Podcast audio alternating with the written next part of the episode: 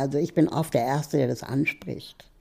Ne, der dann auf, also ich habe halte oft Vorträge und sage dann halt beiläufig, ja, natürlich haben behinderte Menschen auch Sex. Mhm. Ne, und dann ist erstmal so eine Ruhe im Raum. Und die Menschen mit Behinderung im, im Raum, die da sind, die nicken dann. Und die Nichtbehinderten, die schweigen. Und dann entkrampft sich plötzlich so eine, so eine Situation und im Nachgang dieses Vortrags kommen dann viele Menschen mit Behinderungen auf mich zu und sagen dann, endlich hat es mal jemand gesagt.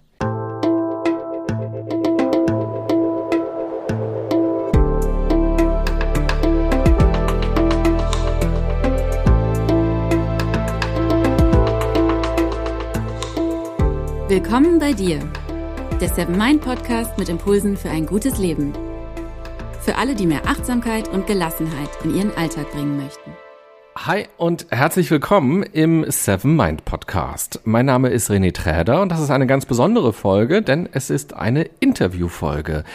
Mein heutiger Gast wollte als Kind Pilot werden, zumindest kurz mal. Heute bezeichnet er sich als Inklusionsaktivist. Er ist außerdem Autor, Moderator, Gründer der Sozialhelden und hat mit 33 das Bundesverdienstkreuz bekommen. Wenn man von ihm eine E-Mail bekommt, steht in seiner Signatur nicht sowas wie von unterwegs gesendet oder von meinem Smartphone gesendet, sondern sent from my wheelchair, also gesendet aus meinem Rollstuhl. Welche Rolle dieser Rollstuhl in seinem Leben spielt und wofür er sich privat und beruflich einsetzt, das kann er uns gleich selber erzählen. Herzlich willkommen, Raul Krauthausen. Hallo. Schön, dass du da bist, beziehungsweise dass ich bei dir heute bin. Sehr gerne, sehr gerne. Jetzt im ersten Teil des Interviews möchte ich gerne über dein Leben sprechen, dass mhm. die Hörer dich besser kennenlernen. Wie ist dein Leben? Wie lebst du? Mhm. Ich will mit dir gerne über das Thema Behinderung sprechen, Leben mit einer Behinderung und auch Umgang mit Behinderten und über Selbstakzeptanz. Und im zweiten Teil des Interviews will ich gerne mit dir über Inklusion etwas genauer sprechen dass wir dieses Thema da ein bisschen vertiefen. Alles klar. Und jetzt sitzen wir hier an deinem Küchentisch. Ich sitze auf einem Stuhl und du sitzt in deinem Rollstuhl. Gibt es eigentlich gerade eine Behinderung? Ja, das ist gut, dass du das gleich ansprichst. Genau diese Definition von behindert, behindert sein, behindert werden ist die Definition, die mich und auch meine Arbeit permanent begleitet, dass es ein Unterschied ist, ob ähm, jemand behindert ist oder ob jemand behindert wird. Und es gibt Situationen, wie zum Beispiel jetzt gerade, wo eigentlich gar keine Behinderung vorliegt. Mhm. Wir beide sitzen, wir beide machen Podcast, was aber nicht bedeutet, dass ich keine Behinderung habe. Ich sitze halt im Rollstuhl, ich habe Glasknochen und das gibt Situationen wiederum, die dazu führen, wo mich meine Behinderung einschränkt, beziehungsweise die Tatsache, dass Gebäude nicht barrierefrei sind und so weiter. Aber es ist immer ein Unterschied. Und man spricht in der Sozialwissenschaft von der Unterscheidung zwischen dem medizinischen Modell von Behinderung, also jemand kann etwas nicht, jemand hat eine Erkrankung oder eine Behinderung, und dem menschenrechtlichen Modell von Behinderung. Also was muss getan werden, damit Dinge trotzdem gehen, rechtlicher Art oder Barrieren abbauen oder gesellschaftlicher Umbau. Und du hast ja gerade schon gesagt, du hast Glasknochen. Und das ist ja auch eine ganz bewusste Formulierung, wie ich gelernt habe in der Vorbereitung, dass es halt nicht heißen sollte, ich habe eine Glasknochenkrankheit. So wie ich das verstanden habe, ist halt einfach der Unterschied, eine Krankheit ist irgendwas, was man bekommt, was vielleicht auch ansteckend ist, was wieder weggehen soll im besten Fall.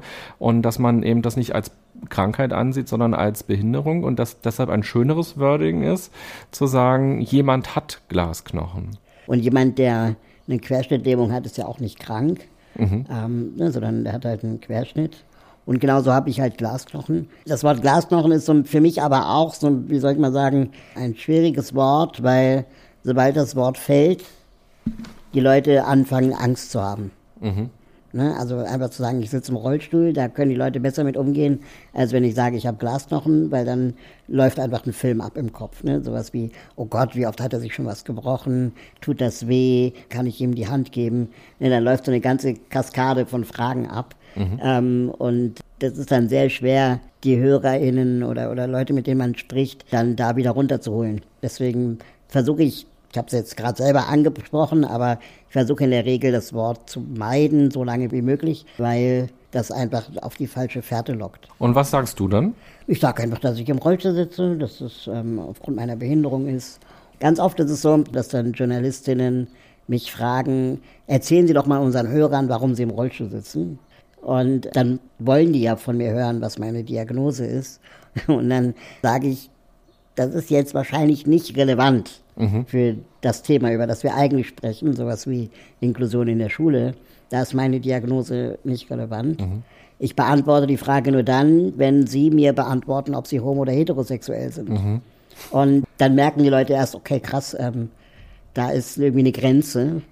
Wir können gerne darüber reden, aber dann muss die andere Person auch offen sein, über ihre Lebensumstände zu sprechen. Mhm. Und der wahre Grund, warum der Journalist oder die Journalistin das wissen wollen, ist eigentlich die eigene Neugier mhm. und auch Voyeurismus auf eine Art, die ich lange genug in meinem Leben, glaube ich, auch bedient habe.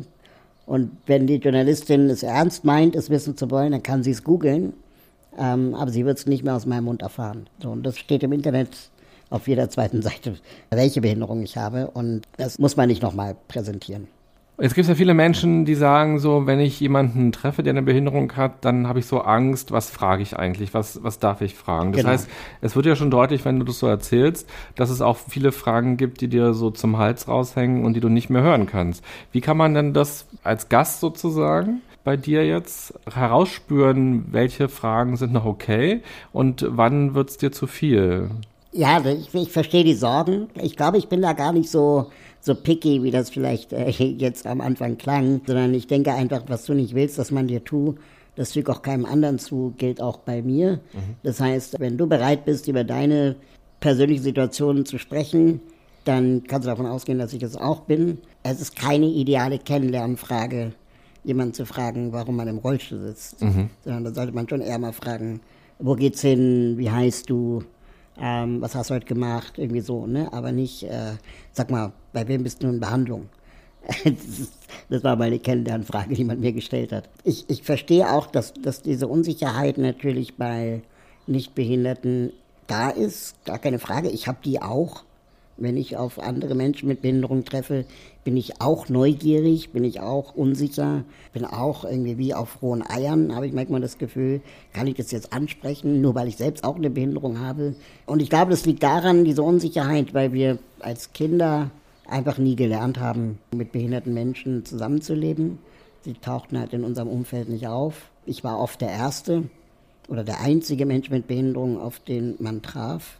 Und ich selber habe auch in meiner Jugend und Kindheit wenig andere Kinder und Jugendliche mit Behinderung kennengelernt. Und es gibt ja auch viele verschiedene Behinderungen. Abgesehen also davon, ja. man könnte es erstmal in körperliche oder geistige Behinderung einteilen. Und psychisch vielleicht noch. Ja, ja genau. Und man kann natürlich dann auch nochmal unterteilen. Also es macht ja einen Unterschied, im Rollstuhl zu sitzen oder blind zu sein oder taub zu sein oder nicht reden zu können. Absolut. Da liegen ja ganz viele Welten dazwischen. Ja. Wie machst du denn das ganz konkret, wenn du weißt, heute kommst du in Kontakt mit jemandem, der oder die eine Behinderung hat, mit der du dich jetzt nicht so gut auskennst und vielleicht auch unsicher bist? Wie gehst du auf die andere Person zu? Wie machst du das? Also erstmal versuche ich eine gemeinsame Basis zu finden, über die wir die wahrscheinlich der Anlass ist, warum wir uns treffen. Mhm. Sowas wie ein gemeinsamer Termin oder gemeinsames Erlebnis.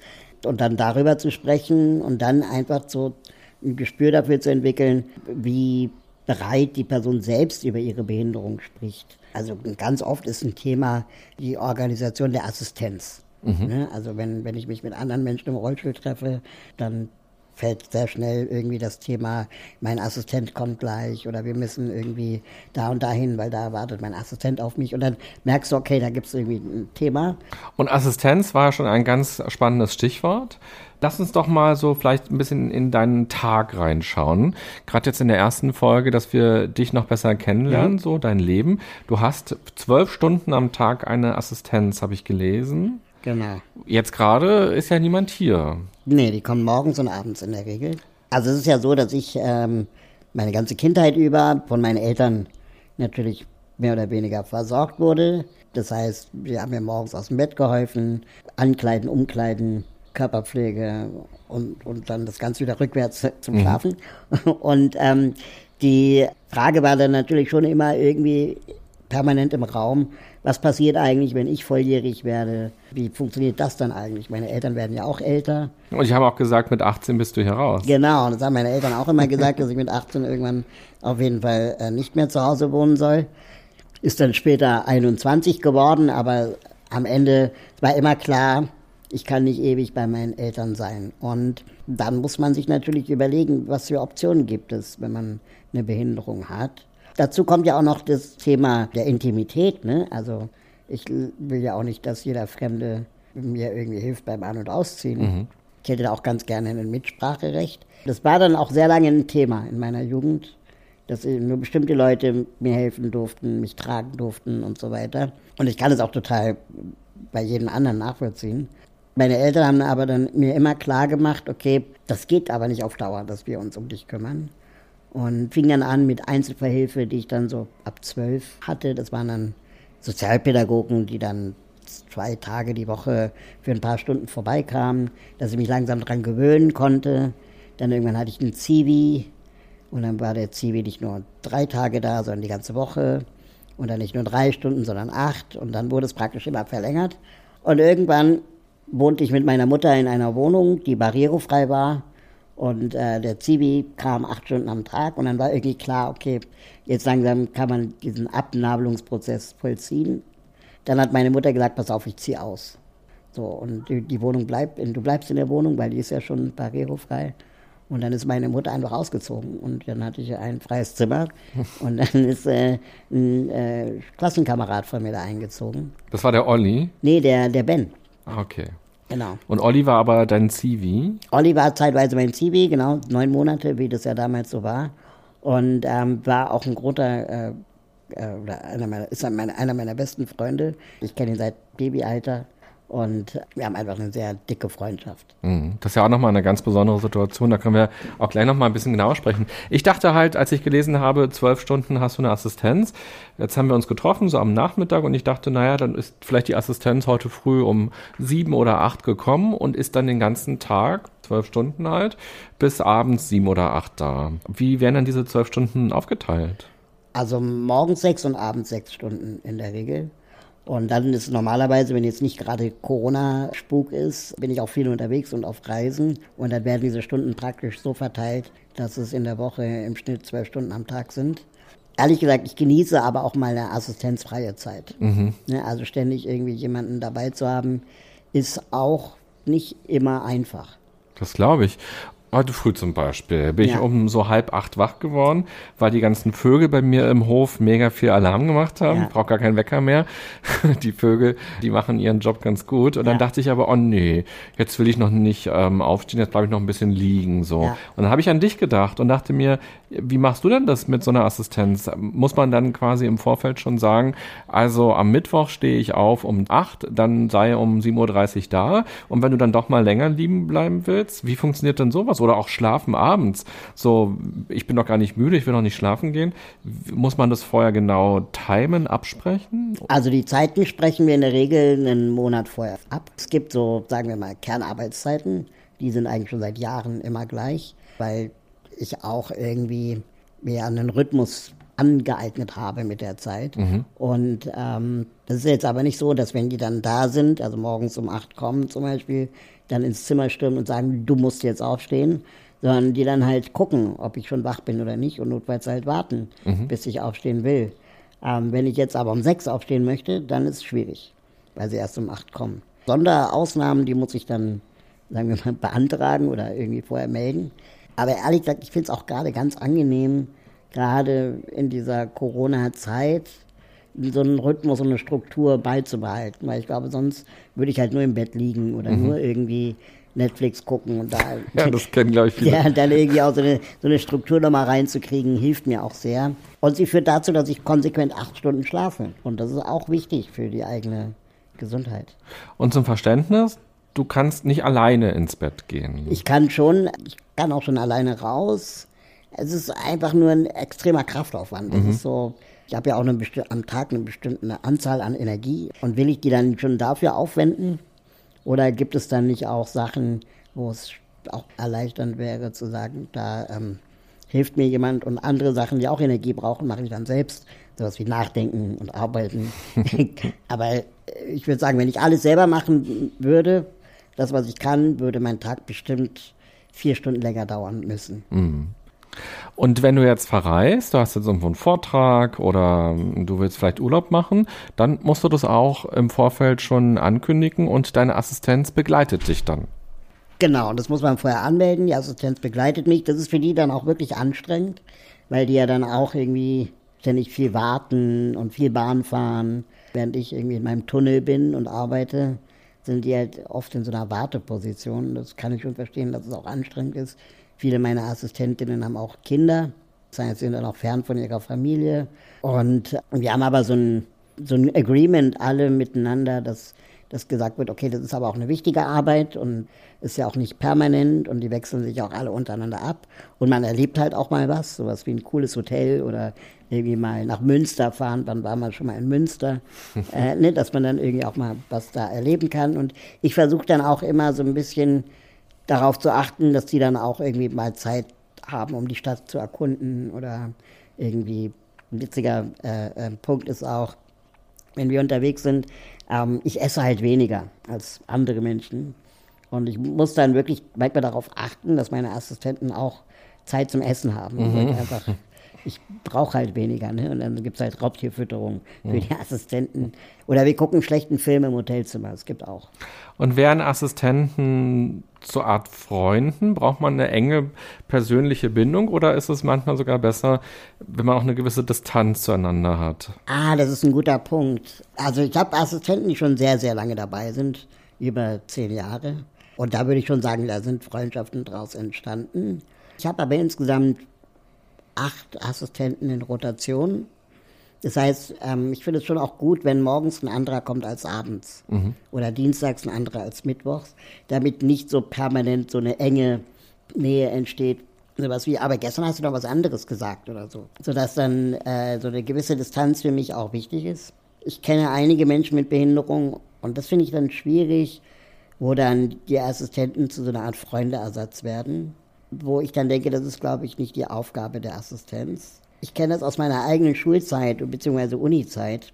Da bin ich immer mit Zivi zur Uni gegangen. Und ich habe gemerkt, dass mich das auf eine gewisse Art isoliert hat im Kommilitonenkreis. Weil die halt immer dachten, naja, der Raul hat ja jemanden zum Sprechen. Dabei war das nur in Anführungsstrichen mein Zivi. Mhm und nicht ein Kommilitone oder eine Kommilitonin.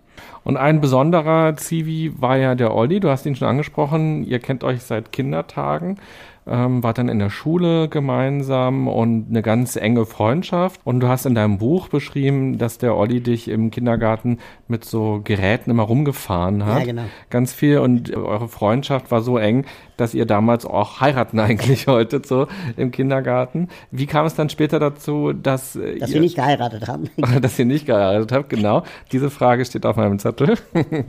dass ihr euch überlegt habt, ähm, dass er dein Zivi wird. War das verändert ja nochmal ganz viel. Ihr hattet eine lange, lange Freundschaft und trotzdem gab es bestimmte Dinge, äh, die habt ihr nicht miteinander geteilt. Oder zum Beispiel einfach, dass er dir hilft beim Aufstehen, beim Anziehen, diese Dinge, die man eben als Zivi dann machen muss. Du beschreibst ja auch den Tag, wo deine Mutter ihn sozusagen so ein bisschen zeigt, wie funktioniert alles so. Und sie muss dann gleich los und sagt, na okay, komm, wir gehen mal auf Klo, wir zeigen das mal so dem Olli, wie es funktioniert. Und du sagst so, ah, ich muss gerade gar nicht, ähm, weil dir das offenbar ja unangenehm ist an der Stelle. Warum habt ihr gesagt, trotzdem, er soll mein Zivi sein? Und wie war das dann auch, das Miteinander? Also ehrlich gesagt, ich fand es besser so, als jemand ganz Fremdes, wo ich gar keinen Einfluss darauf habe. Ähm, es war auch so, dass wir in der Grundschulzeit und im Kindergarten viel Zeit miteinander verbracht haben und dann in der weiterführenden Schule sich unser Kontakt reduziert hatte, weil wir auf getrennten Schulen waren. Und dann war letztendlich die Zivi-Zeit so eine Gelegenheit, auch sich mal wiederzusehen, auch länger wiederzusehen. Und er hatte halt definitiv keinen Bock auf äh, Militär und äh, hat dann einfach gesagt, ich mache Zivi und hat gefragt, ob das nicht irgendwie wir zusammen machen wollen. Und es war die beste Entscheidung, die wir treffen konnten. Einmal für mich, um mal so raus aus dem Elternhaus zu lernen, ja, und auch für ihn, wie er sagt, weil er da auch noch mal eine Menge verstanden hat über, wie es ist, permanent mit einer Behinderung zu leben und nicht mehr in der Schulzeit oder nicht mehr im Kindergarten. Und wir, glaube ich, auch unsere Freundschaft dadurch vertiefen konnten. Wir haben da auch mal irgendwie drei Wochen Trip nach Portugal mit dem Auto gemacht. Völlig, mhm. völlig crazy, er und ich. Und wir haben uns sogar gestritten im Auto, Aber trotzdem gab es ja dieses Abhängigkeitsverhältnis. Aber es ging und das, ich glaube, das, das macht eine gute Freundschaft aus. Hm. Ja, schön, dass es funktioniert hat und dass ihr euch nochmal auf eine andere Ebene dadurch auch kennengelernt habt. Ich habe ein Kartenspiel mitgebracht, wow. aber wir spielen nicht Karten, sondern da stehen Fragen drauf. Okay. Ganz viele Fragen, die sich das Seven Mind Team überlegt hat. Und ich werde, wenn ich das aufkriegen sollte, das Kartenspiel, äh, einmal durchmischen und dann kannst du gleich mal eine Karte ziehen. Die Frage lautet, wann warst du zuletzt mutig? Mm. Wow. Mm. Wann war ich zuletzt mutig? Die letzte Situation, an die ich mich erinnern kann, war, dass ich leider jemandem sagen musste, dass äh, das mit dem Zusammenleben nicht klappt. Und ich eigentlich jemand bin, der Konflikte meidet äh, irgendwie aus dem Weg geht und irgendwie hofft, dass man sich da so wegducken kann. Aber das ging einfach nicht. Und es ähm, war eine WG oder es war eine romantische Zusammenleberei? Es, es war eine WG. Ja. Mhm. Und ähm, das äh, war äh, unangenehm einfach für alle. Also ich neige dann manchmal dazu einzuknicken und dann zu sagen, ja komm, wir versuchen nochmal oder äh, ist alles gar nicht so schlimm. Aber da wollte ich einfach mal klar sein und auch nicht, aber gleichzeitig nicht verletzend das hat mich sehr viel Mut gekostet und mehrere schlaflose Nächte auch. Und spannend fand ich auch gerade, als du die Frage für dich durchgelesen hast, dass du ja erst eine Weile jetzt überlegt hast, so. Ich hätte gedacht, dass es ganz viele Dinge im Alltag gibt, die quasi gefährlich sind für dich. Du hattest schon über 100 Knochenbrüche.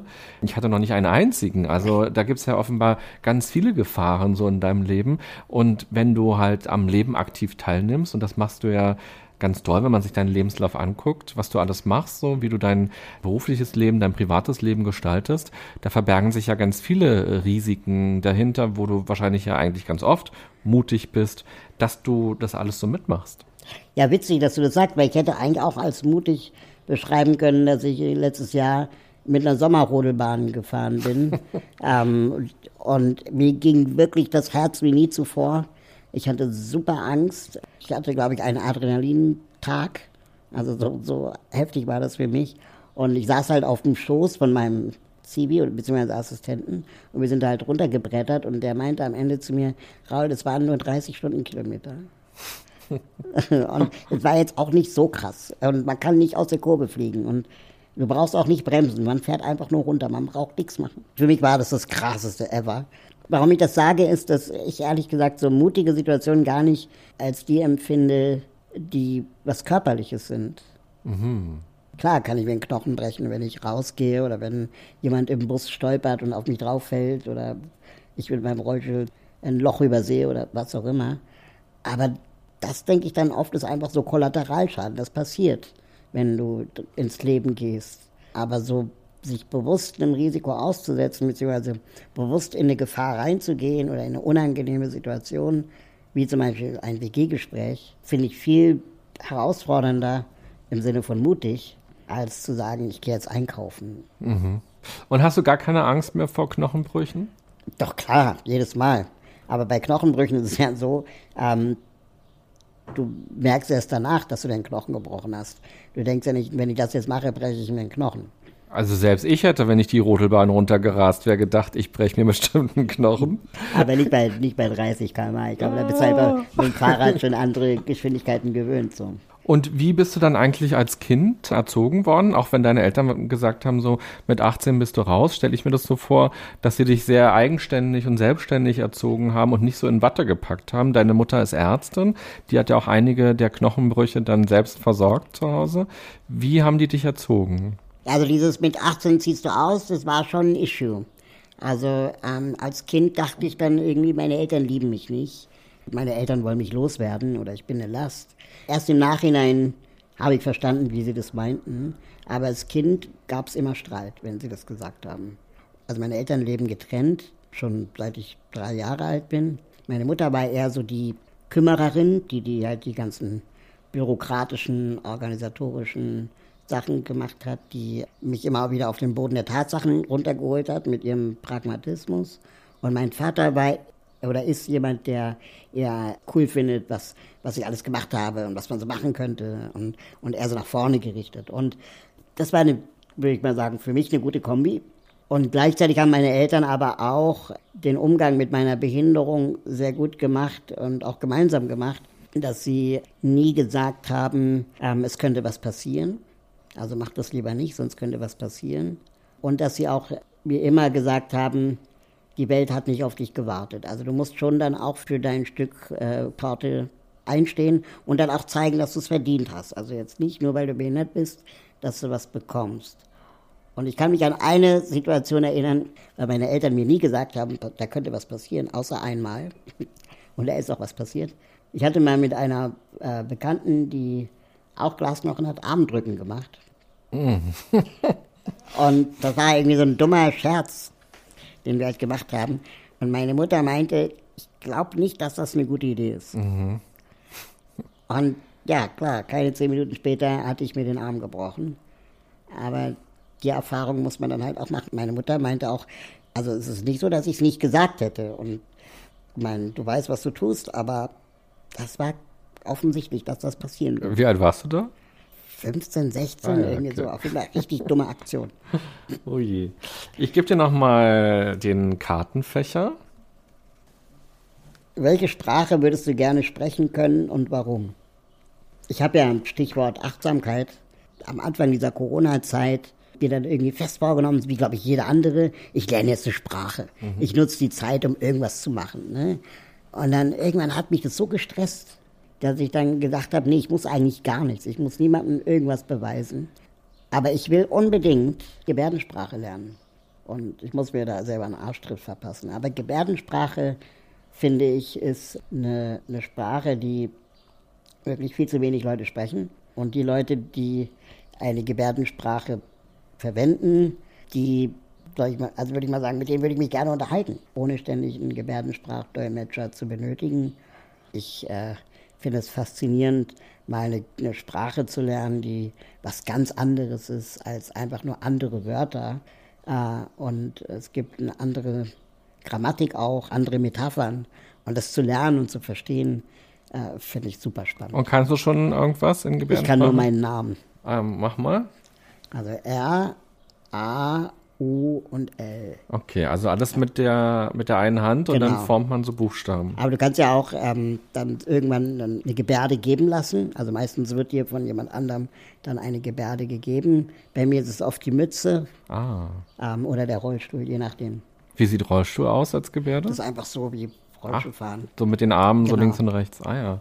Und ist es so, das habe ich immer mal gelesen, aber vielleicht stimmt es gar nicht, dass es, dass die englische Gebärdensprache anders ist als die genau, deutsche? Das ist wie andere Sprachen auch. Es gibt Dialekte. Es gibt dann die deutsche Gebärdensprache, die österreichische Gebärdensprache, mhm. die holländische. Warum gibt es keine einheitliche? Es wäre doch viel praktischer und schöner eigentlich, oder? Wahrscheinlich, weil Esperanto sich auch nicht durchgesetzt hat. Es mhm. wäre was Künstliches. Und äh, Sprachen entstehen ja durchs Sprechen mhm. und durchs Machen und äh, nicht durch, weil es sinnvoll ist mhm. oder so. Also warum gibt es Sächsisch? Weiß ich nicht. Hat sich ergeben. Okay, dann nochmal der Kartenfächer. In welchen Situationen oder Lebenslagen bist du ein Spießer? das ist auch eine sehr gute Frage. Ich glaube, wenn Weihnachten ist, dann hätte ich es schon ganz gerne weihnachtlich. So, ich weiß nicht, ob das spießig ist oder gemütlich, aber fände ich schon ganz, ganz. Also mit Tannenbaum. Und ja, und auch irgendwie mit, mit leckerem Essen und am besten nur Essen und irgendwie Familie beisammen. Ich glaube, ich mag so, so, so rundum sorglos Paketurlaube.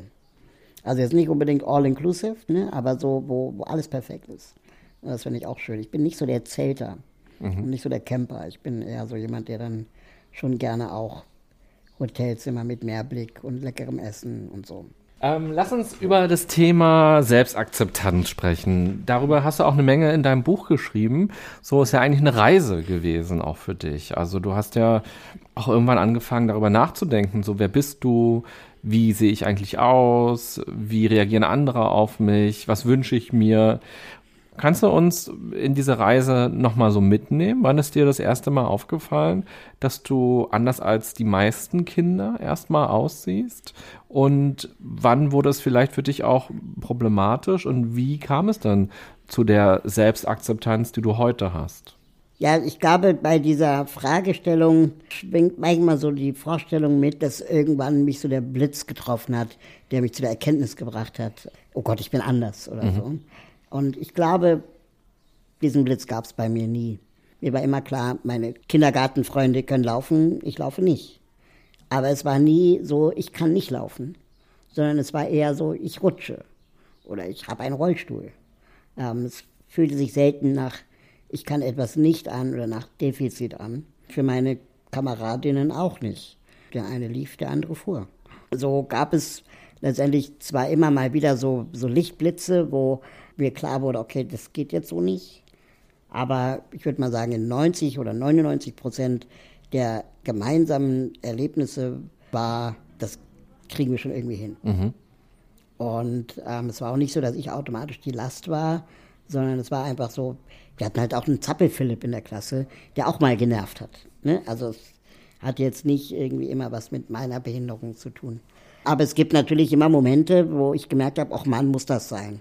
Sowas wie zur Schule kam ich nur mit einem Fahrdienst. Und ähm, das lag daran, weil ich noch keinen elektrischen Rollstuhl hatte und die Berliner Verkehrsbetriebe nicht barrierefrei waren. Das heißt, äh, meine Eltern hätten mich zur Schule bringen müssen, aber die mussten arbeiten. Das heißt, ich wurde von einem Fahrdienst gebracht. Und dieser Fahrdienst hat aber noch vier andere Kinder abgeholt. Und das hat dann eben dazu geführt, dass ich dann jeden Morgen um halb sechs aufstehen musste, um um sieben im Bus zu sein, um dann um zehn vor acht in der Schule anzukommen. Mhm. Und ich habe eigentlich jeden Tag zwei Stunden im Bus verbracht, wo meine Klassenkameraden nur über die Straße gehen brauchten. Das war schon etwas, wo einfach zwei Stunden am Tag mir fehlten für andere Sachen. Spielen, Freunde treffen. Und äh, es ging auch Spontanität verloren. Also man konnte sich nicht mehr eben spontan nach der Schule verabreden, weil mein Fahrdienst hat gewartet. Oder wenn hitzefrei war, musste ich halt in der Schule warten, bis der Fahrdienst kommt, während alle anderen Klassenkameradinnen schon frei hatten. Solche Momente waren dann schon so, wo ich mich dann geärgert habe, dass ich nicht auch Bus fahren kann oder auch U-Bahn fahren kann. Oder im Sportunterricht, wenn dann so dann irgendwann leistungsdifferenzierter wurde.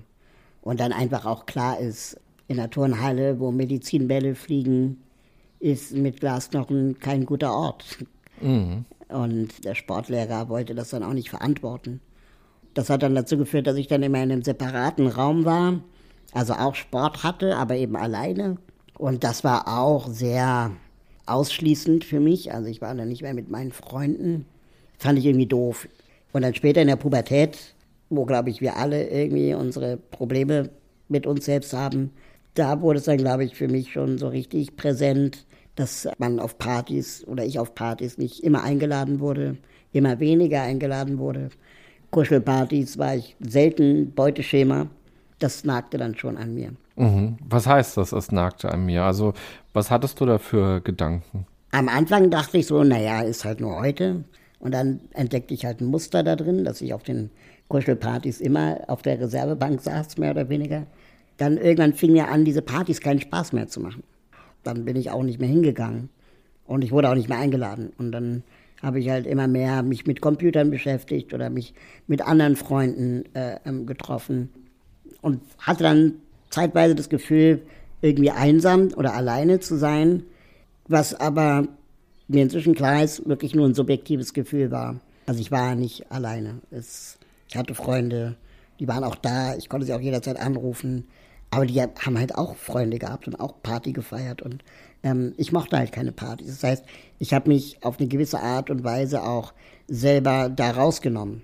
Die hätten mich auch weiter eingeladen, aber ich wäre halt wahrscheinlich nach wie vor nicht primäres Beuteschema gewesen. Und das kann man denen jetzt nicht vorwerfen, weil wir alle in der Zeit auf der Suche nach uns selbst waren. Aber hätte ich mir sicherlich auch anders gewünscht. Ich hatte das Problem damals, dass ich keine Freunde mit Behinderung hatte. Dadurch hatte ich auch niemanden, mit dem ich darüber reden kann. Mhm. Und habe dann, glaube ich, die Behinderung auch irgendwie größer gemacht als Gedankenmonster, als sie wahrscheinlich in Wirklichkeit war. Und ich wollte auch keine anderen Menschen mit Behinderung treffen, weil dann wäre ich ja der Behinderte gewesen. Und meine Eltern haben natürlich das gemerkt, dass ich irgendwie traurig bin und haben immer mal wieder versucht, mich mit anderen Behinderten in Kontakt zu bringen. Und dann dachte ich so, ja, nee, aber nur weil jemand auch behindert ist, heißt es ja nicht, dass wir jetzt Freunde werden. Mhm. Und ähm, das haben meine Eltern wiederum nicht verstanden und die dachten, ich würde dann das irgendwie nicht wahrhaben wollen oder verdrängen. Und erst später, dann in der Uni-Zeit, habe ich halt verstanden, dass es schon auch einen Wert hat, Freunde mit Behinderung zu haben. Aber es reicht halt nicht, dass jemand auch behindert ist, sondern man muss halt auch Interessen teilen. Mhm. Und du kannst auch nicht den nächstbesten Rollstuhlfahrenden Menschen fragen, hey, wollen wir Freunde sein? Sowas muss sich ergeben. Bei mir ergab sich das dann vor allem durch Literatur. In meiner Diplomarbeit mich mit dem Thema die Darstellung von Menschen mit Behinderung im deutschen Fernsehen beschäftigt. Und dabei habe ich ganz viel gelesen über Behinderung und behindert sein, behindert werden. Wie ist die Wissenschaft gerade auf dem Stand zum Thema Behinderung und realisierte plötzlich ganz viele Sachen, für die ich vorher keine Worte hatte. Und über diese Gedankenentwicklung konnte ich dann plötzlich Kontakt herstellen zu anderen Menschen mit Behinderung, um darüber zu reden. Und dann stellte ich fest, ach, das sind ja ganz coole Leute. Und dann wurden wir Freunde. Mhm. Und jetzt hast du gesagt, wenn ich quasi äh, Mensch mit Behinderung gedatet hätte, ja. dann wäre ich der Behinderte gewesen oder dann wäre ich auch der Behinderte gewesen. Muss noch nicht mal daten sein, also einfach treffen. Ja. Ne? Und dann, ähm, ich kenne das immer, wenn ich mit anderen Menschen mit Behinderung unterwegs bin. Ich sehe das an den Blicken der nicht behinderten Menschen an, dass sie dann denken, ach, da haben sich ja zwei gefunden. Mhm. Ja, und dann gibt es halt so ein christliches Lächeln, so ein seliges Lächeln, sowas. Ach, wie schön. Ich habe dann sehr lange geglaubt, der Jackpot der Inklusion ist eine Beziehung mit jemandem ohne Behinderung. Sind bisher alle gescheitert. Äh, und dann eine Beziehung mit jemandem mit Behinderung zu haben, ist auch nochmal eine ganz andere Welt. Also, weil plötzlich hast du den gemeinsamen Erlebnishorizont. Ne? Also jede Unternehmung, die wir machen, ist barrierefrei. Da muss man nicht drüber nachdenken, sondern es ist einfach eingebaut in die Beziehung. Und davor war das immer so, oh Gott, wegen mir muss jetzt die Person verzichten. Wie hast du sozusagen als Jugendlicher oder als junger Erwachsener für dich so im Kopf diesen Switch hinbekommen, nicht mehr sich zu fühlen als ich bin kein Beuteschema. Das hast du so mehrmals gerade so gesagt, als du so erzählt hast, ja, ich bin kein Beuteschema. Und das ist natürlich total schwierig, wenn man von sich selbst das so denkt und fühlt und dann in die Welt geht. Dann spüren das ja auch so andere Menschen erstmal, dass man sich selbst nicht so cool findet oder dass man da gehemmt irgendwie ist. Wann war für dich dann so, dass der Schalter umgelegt wurde oder dass du festgestellt hast, doch, da gibt's Menschen, die mich attraktiv oder sexy finden, die mich in den Arm nehmen wollen? Das war sehr spät. Ich wusste schon, dass in mir das Potenzial für der beste Freund oder ein guter Freund ist. Ne? So wie der schwule beste Freund, mit dem man über alles reden kann. Mhm. Diese Person war ich oft. Aber sobald ich dann, ich bin heterosexuell, sobald ich dann einer Frau meine Liebe gestanden habe, äh, ist sie aus allen Wolken gefallen. Sie konnte zwar mit mir über alles reden und wollte auch, aber ich war, äh, ich muss irgendwann in unserer Freundschaft eine andere Weggabelung genommen haben als andere Männer. Ne? Also ich war halt auf der Schiene schwuler bester Freund. Mhm. Und dieses Gefühl ist nie, nie diesen richtigen Moment abzupassen, um mal zu sagen, pass auf, da könnte auch mehr drin sein, hat mich bis, glaube ich, zu meinem 27. Lebensjahr oder so beschäftigt. Und ich habe auch immer das Gefühl gehabt, jede Anbahnung scheitert. Ich habe dann irgendwann angefangen, eine Mauer aus Körben zu bauen um mich herum, bloß nicht Gefühle zu zeigen und zuzulassen, sodass dann die ersten Beziehungen nur dann funktionierten, wenn sie den ersten Schritt gemacht hat. Mhm. Also nie durch mich. Und da steckt natürlich auch ganz viel ja, Verletzung drin, wenn die andere Person aus den Wolken fällt, so wie du das sagst. Total. Weil und dann der erste Satz immer ist, aber es liegt nicht an deiner Behinderung. Und du denkst so, doch, aber du willst es nicht sagen oder du kannst es nicht sagen oder du weißt es noch nicht, aber es liegt definitiv an der Behinderung. Und aktuell, wie gehst du jetzt also damit um? Du bist jetzt, du wirst 40 in diesem Jahr? Oh Gott. Oh Gott. äh, wie ist jetzt so dein Prozess? Weil, also, dass man unterschiedliche Beziehungserfahrungen macht oder sich selbst auch anders kennenlernt, das kennt jeder. Also geht mir auch so. Ich würde auch von mir zum Beispiel sagen, dass ich ganz lange mega beziehungsunfähig war und das erst dann ganz lange gedauert hat, bis ich überhaupt so in der Lage war, jemanden wirklich so an mich ranzulassen und wirklich eine Beziehung zu führen. Und ähm, das ist, glaube ich, schon so ein wenn man älter wird, dass man sich selbst besser kennenlernt, auch so versteht, was heißt denn für mich Beziehung, wie viel Freiraum brauche ich auch und, und, und, und, und.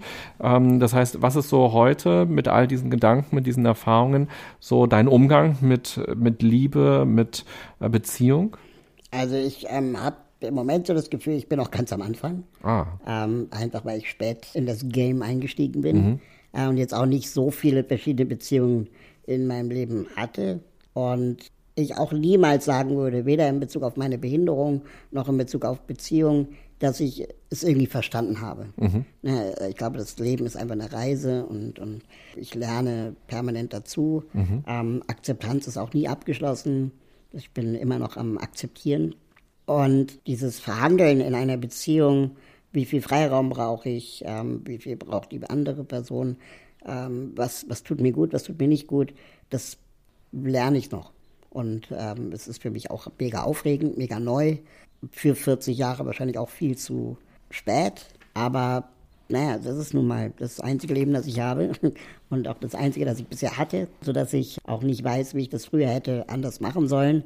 Ich bin froh, dass ich die Erfahrung machen kann. Mhm. Aber ich glaube auch nicht, dass es so ein ähm, Zeitlimit gibt, an das man sich so zu halten hat. So jedes Leben ist verschieden und individuell. Mir hat neulich jemand erzählt, dass die eigene Oma mit ähm, 89 sich von ihrem Mann geschieden hat. Mit 89.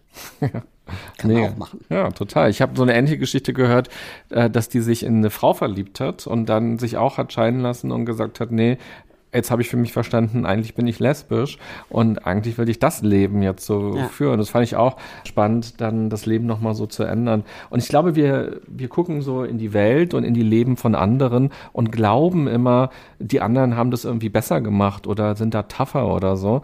Aber wir strugglen ja irgendwie alle mit irgendwas. Und jeder hat so sein ganz eigenes Tempo bei allem. Und es gibt auch offensichtlich, jedenfalls in meinem Freundeskreis, so einen, man redet nicht immer über die Probleme in der Beziehung, wenn es nicht wirklich ein großes Problem ist. Mhm. Ne? Also sowas wie, wer geht von euch beiden früher ins Bett? Mhm. So geht ihr zusammen ins Bett oder, oder geht schon mal jemand vor? Also da erfährt man ja nicht über jeden in seinem Freundeskreis, wie die das handeln. Das heißt, jeder entdeckt für sich einen Modus, wie funktioniert es, aber jeder denkt für sich vielleicht, bei uns ist es speziell. Mhm. Verstehst du, was ich meine? Total. Ja, ja. Dabei ist es wahrscheinlich irgendwie für alle so. Und ja. das ist ein witziges Tabu. Und ich finde das Thema Sexualität und Behinderung auch ein super spannendes Tabu, weil es ist ja eigentlich, würde ich mal sagen, äh, schon das Klischee gibt, dass Menschen mit Behinderung keinen Sex haben mhm. oder wenn, dann dafür Geld ausgeben. Und ähm, das ist auch irgendwie sehr schräg, dass diese Vorstellungen gibt. Wo kommt die her? Was glaubst du? Ich glaube, das hat was mit dieser Ursprungssache zu tun, dass wir einfach uns selber sehr unwohl fühlen im Umgang mit Behinderung, weil wir es nicht gelernt haben. Und dann letztendlich obendrauf noch eine sexuelle Beziehung mit jemandem mit Behinderung zu führen, dann uns noch schwerer vorstellen können. Mhm. Ähm, und dann eben glauben, aber natürlich haben die auch ein Recht darauf. Und dann, naja, dafür gibt es ja Sexualbegleitung oder Assistenz oder Prostitution. Wie man dazu stehen mag, ist eine andere Frage, aber das wird dann oft mit so einer, mit so einer Fachkraftisierung des Themas äh, ähm, gedanklich gelöst und nicht mit der Frage, könnte ich mir das eigentlich vorstellen? Und das gilt auch für mich. Wie gesagt, ich dachte immer, der Jackpot ist, äh, eine Beziehung mit jemandem ohne Behinderung zu haben. Und äh, das ist garantiert bei Nichtbehinderten auch, dass sie denken, eine Beziehung mit jemandem mit Behinderung ist ein Defizit oder ist, ist ein Problem. Und wie offen redest du über Sexualität mit, mit anderen? Also ich drücke es jetzt nicht jemandem auf, ne? aber im Freundeskreis gebe ich schon Dinge preis, würde ich sagen, wenn, man, wenn, wenn es irgendwie die Stimmung hergibt. Ich würde jetzt nicht in der Öffentlichkeit über mein Sexleben sprechen, aber auf so einer theoretischen Ebene, sowas mhm. wie, warum lösen wir das eigentlich immer nur mit käuflichem Sex? in der Berichterstattung über Sexualität und Behinderung? Oder warum ähm, gehen wir davon aus, dass die Menschen keinen Sex haben?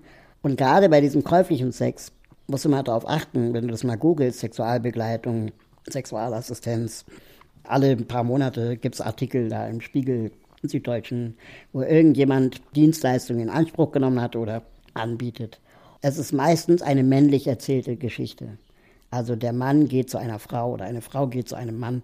Wir erfahren selten, wie eigentlich eine Frau mit Behinderung ähm, ihre Sexualität entdeckt und erlebt und erfährt. Weil es wenig männliche Sexualtherapeuten oder Begleiter Warum gibt? auch immer. Also, ja. Äh, weil wir uns das wahrscheinlich doch schwieriger vorstellen können.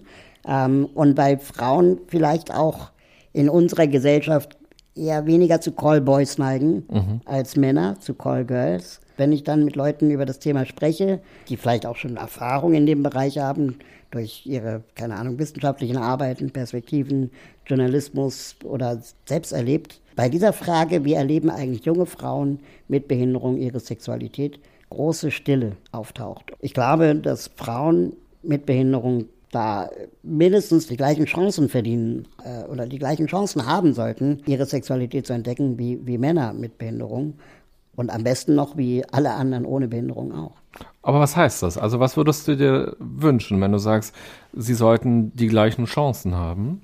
Also erstmal müssen wir das Thema, glaube ich, enttabuisieren. Mhm. Und dann sollte man vielleicht mal mit Frauen mit Behinderung über das Thema sprechen, die bereit sind, darüber zu sprechen, auch öffentlich zu sprechen und den medialen Diskurs auch in die Richtung zu verändern, dass Sexualität nicht immer etwas ist, wo der Mann der Eroberer ist oder der Mann derjenige ist, der bezahlt, sondern eben auch, dass auch Frauen Lust haben, auch Frauen Bedürfnisse haben und ähm, es nicht immer nur um Reproduktion geht, sondern auch um, um Lust mhm. ja, und, und Liebe.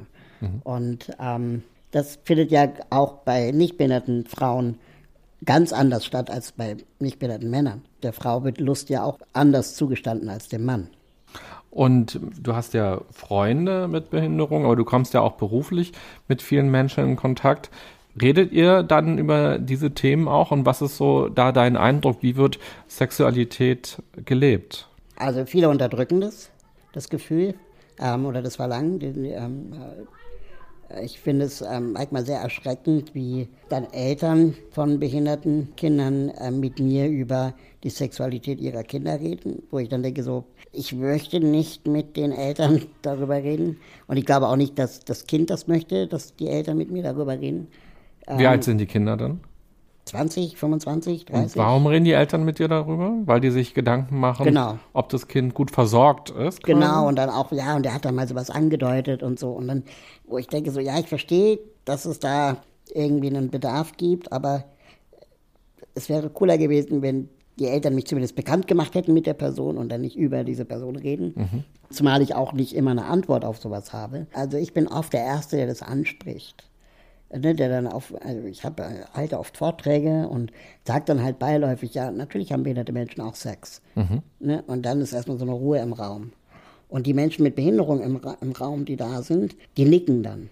Und die Nichtbehinderten, die schweigen. Und dann entkrampft sich plötzlich so eine, so eine Situation und im Nachgang dieses Vortrags kommen dann viele Menschen mit Behinderungen auf mich zu und sagen dann, endlich hat es mal jemand gesagt endlich ist mal dieser rosa Elefant thematisiert und sind dann oft auch dankbar und wollen dann irgendwie auch weiterreden. Das, aber das ist ein großes Defizit und großes Potenzial, um da nochmal was größer zu machen, das nicht immer in so einer problembehafteten Ecke ist. Also entweder, wenn wir über Sexualität reden, ganz allgemein, reden wir schnell über Misshandlung, über Gewalt bei Behinderung, die definitiv da ist. Aber wir reden sehr wenig über, wie können wir die Erfahrung zulassen, in einem kontrollierten Rahmen, im geschützten Rahmen, ohne Eltern, mhm. äh, so wie Nichtbehinderte es halt auch erleben und egal welches Geschlecht du hast und mhm. egal welche Sexualpräferenz du hast. Mhm. Und kannst du dich noch erinnern an dein erstes Mal? Das ist ja für ganz viele Menschen so ein ganz großes Thema, ganz lange und mit ganz vielen Unsicherheiten bei jedem verknüpft. Würdest du sagen, dass du lange damit gewartet und gehadert hast, weil du unsicher warst damit? Total, total. Also ich habe, wie gesagt, erst mit 27 meine erste Beziehung gehabt mhm. und auch ähm, meine erste sexuellen Erfahrungen. Und mit 27 müsste ich eigentlich schon seit zehn Jahren äh, oder länger vielleicht sogar ähm, dabei gewesen sein, wenn ich keine Behinderung gehabt hätte, jetzt mal verglichen. Ne? Das heißt, ich habe mich sowieso schon super defizitär gefühlt, bin da super kleinlaut mit kleinem Hut da irgendwie in die Beziehung rein, hatte super Angst und hatte aber glücklicherweise eine Partnerin, die ähm, mich diese Angst nicht hat so spüren lassen, also die auch nicht so ein Überlegenheitsgefühl ausstrahlte, sondern ihr einfach Tipps gab, mhm. wie sie es gerne hätte. Und wir haben verschiedene Verhütungsmethoden ausprobiert, Ich habe erst durch das Ausprobieren gelernt, was für Verhütungsmethoden es gibt. Natürlich hatte ich das in der Schule auch, aber ich habe das in der Schule immer abgespeichert als, ah, so ist es bei denen. Mhm. Aber nicht so ist es auch bei mir. Ich war eigentlich meine ganze Jugend über, habe das schon so abgekapselt, das Thema Sexualität durch diese Erfahrung auf den Kuschelpartys und so weiter, dass es eigentlich eher was ist von anderen und nicht meins.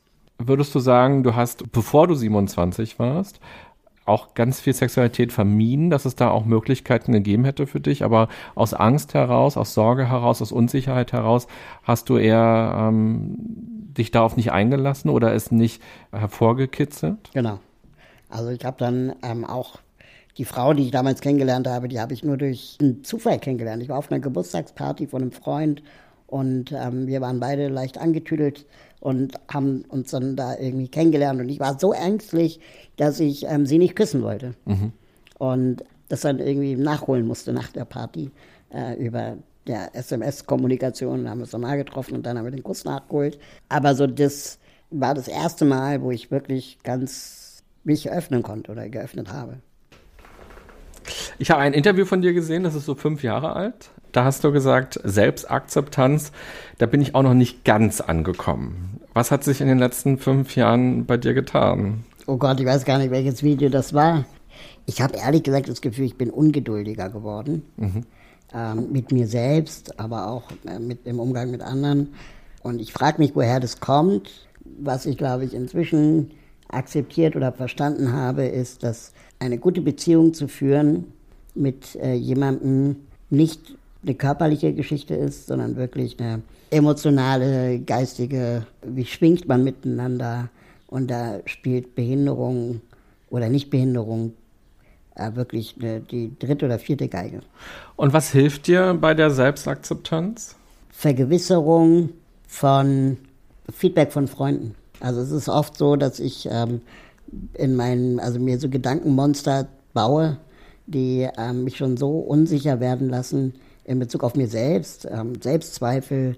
Ich vergleiche mich mit anderen manchmal oder ich werde ungeduldig und ich dann schon öfter mal Freunde um Rat frage und sage, sag mal, ist es nur bei mir so oder ist es auch, hast du auch den Eindruck, dass das so ist? Und die norden mich dann schon sehr schnell wieder an. Das mhm. hilft. Und ein Begriff, der so seit ein paar Jahren aufgeploppt ist, als wir Teenager waren, da gab es den Begriff, glaube ich, gar nicht, ist so Bodyshaming. Also ganz viele Leute sind unzufrieden mit ihrem Körper. Was, was geht dir durch den Kopf, wenn du das hörst von anderen Leuten? Also, zum Beispiel eine Kollegin hat neulich gesagt, ach ja, jetzt ist ja Frühling, ähm, ich könnte auch noch so ein, zwei Kilo abnehmen. Aber die ist mega dünn. Und dann habe ich die so angeguckt und ich dachte mir, du hast doch einen Knall. Ähm, so, warum machst du dich dann so runter? Ja, warum gehst du so mit deinem Körper um? Also es gibt ja gerade so, wie jeder scheint unzufrieden mit seinem Körper zu sein. Und wenn du das so mitkriegst in den sozialen Medien oder auch so in der Bahn, wenn du das so hörst, was geht dir da durch den Kopf? Also erstmal fällt mir auf, dass äh, Frauen das wesentlich häufiger mit, häufiger mit sich selbst machen als Männer. Ähm, und die Werbung uns aber eintrichtern will, dass Männer auch dieses Problem zu, haben sollen. Ja, ähm, gibt jetzt Antifaltencreme für Männer und es gibt jetzt irgendwie immer mehr auch für Männer, das ursprünglich Frauen als Zielgruppe hatte.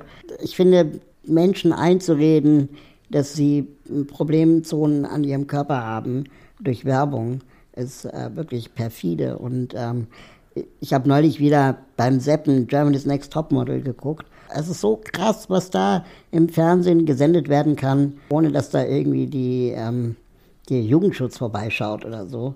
Äh, was über, über schlanke Frauen gesagt wird, dass sie zu dick seien, dass äh, von Mädchen gesprochen wird, dabei sind die irgendwie über 20. Also so, auf, auf so vielen Ebenen ist da so viel falsch, dass ich äh, wirklich gar keine Worte für finde gleichzeitig aber schon auch das Problem kenne, mit dem eigenen Körper unzufrieden zu sein. Und das ist garantiert auch bei meinem Körper so, dass ich mit meinem Körper ähm, nicht zufrieden war oder bin. Ich hatte nie einen Spiegel zu Hause, mhm. um mich nie zu sehen.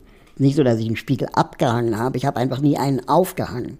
Ja, es ist jetzt kein Akt gewesen der Rebellion, ich hänge ihn ab, und auch kein Akt der Befreiung, ich hänge ihn auf, sondern ich hatte einfach nie einen Spiegel. Weil du dich nicht sehen wolltest. Oder weil ich das nicht als etwas Erstrebenswertes sah, zu wissen, wie ich aussehe. Mhm. Das war nicht etwas, das wollte ich nicht wissen. Oder war nicht nötig zu wissen, weil ich wurde ja angezogen. Und ich bin einfach davon ausgegangen, dass man mich okay anzieht. Manchmal, wenn ich dann so an Schaufenstern vorbeifuhr und dann mich da drin gespiegelt habe, dann dachte ich so, hoch, wer ist das denn? Es war ähm, ein großer Entfremdungsmoment. Meine erste Freundin hatte dann das irgendwann angemerkt und hat gesagt, pass auf, ich hänge jetzt einen Spiegel in die Wohnung. Und dann hat sie einen Spiegel auf meiner Augenhöhe in der Wohnung aufgehangen. Und dann jedes Mal, wenn ich ins Bad fuhr, musste ich mich also ansehen. Bis heute fällt mir das irgendwie schwer, beziehungsweise finde ich unnötig, aber es stört mich nicht mehr. Es ist nicht so, dass ich weggucke, sondern ich kann es jetzt mir angucken. Und ich bin inzwischen zu der Erkenntnis gekommen, dass Bodyshaming bei sich selbst oder von anderen nicht automatisch in Body Love umswitchen muss. Dieses Liebe dich trotzdem ist auch irgendwie nur eine Gegenreaktion. Ich finde es auch okay, eine Neutralität da drin zu haben. Also zu sagen, ich finde mich nicht hässlich, aber ich finde mich auch nicht schön. Und das ist auch okay. Mhm. Wenn ich keine Schmerzen habe und der Körper funktioniert, so wie er soll, im Sinne von, äh, ich brauche keine Medikamente und irgendwie Lebenserwartung ist auch im Durchschnitt, ja, dann ist es auch okay. Ich habe zum Beispiel jahrelang geraucht. Und irgendwann habe ich gemerkt, so, also, das ist nicht gut. Mhm. Das tut mir nicht gut, das gefällt mir nicht, ich stinke danach. Äh, ich kriege schlecht Luft, wenn ich erkältet bin, kriege ich noch schlechter Luft. Das ist irgendwie doof. Dann habe ich irgendwann mich auch durch den Prozess gequält des Aufhörens. Mein Arzt hat mir damals die Augen geöffnet. Er hat gesagt, Herr Krauthausen, wenn Sie was für Ihren Körper tun wollen, ja, dann sind das keine Medikamente und auch kein Sport. Dann hören Sie einfach nur auf zu rauchen. Das reicht schon. Das kann ja auch schon ein Akt der Selbstliebe sein, so ja, genau. diese Zigaretten nicht mehr zuzuführen. Du und ich esse, also ich esse das, was ich essen will, wann ich will und lasse mir das nicht von der Werbung oder anderen Menschen äh, sagen, das ist ungesund oder das ist nicht das Richtige. Mhm. Du hast in einem Blogbeitrag von dir ein Zitat reingemacht von Karin Hitzitzberger und das lautet folgendermaßen: Deinen eigenen Körper zu lieben ist eine persönliche Reise, ihn zu akzeptieren, das ist eine politische. Was bedeutet dir dieses Zitat? Was heißt das für dich? Dass äh, ich schon das Gefühl habe, ich muss mich mehr dafür rechtfertigen, zu sagen, ich akzeptiere meinen Körper, dass ich ähm, mich oft dafür erklären muss, dass die Leute das nicht verstehen, auch den Bezug zur Neutralität zu meinem Körper. Wenn ich aber sage, ich liebe mich, dann die Leute sagen so, ja, ja. Und dann sehen sie aber die politische Dimension dahinter nicht, dass dieses Lieben auch nur eine Gegenreaktion zum Shaming ist ähm, und dass ich aber weder das eine noch das andere möchte und deswegen es okay sein muss, seinen Körper einfach nur okay zu finden. Mhm. Und das jedes Mal zu erklären und zu erstreiten und zu erkämpfen, ist, glaube ich, das Politische. Vielen Dank, äh, Raoul, erstmal bis hierher. Im zweiten Teil reden wir gleich noch ein bisschen politischer tatsächlich, nämlich über Inklusion, was das eigentlich bedeutet und wie das funktionieren kann, was da auch vielleicht schon Vorbilder sind in anderen Ländern und was du dir persönlich wünschst. Aber erst einmal vielen Dank für die Einblicke bis hierher. Sehr gern. Und liebe Podcast-Hörerinnen, lieber Podcast-Hörer, du kannst ja nochmal in Ruhe für dich nachdenken, was all diese Themen, die wir jetzt hier besprochen haben, mit dir zu tun haben und mit deinem Leben zu tun haben und was du für Antworten für dich darauf gefunden hast. Ich wünsche dir eine gute und achtsame Zeit. Bis bald. Bye bye, sagt René Träder.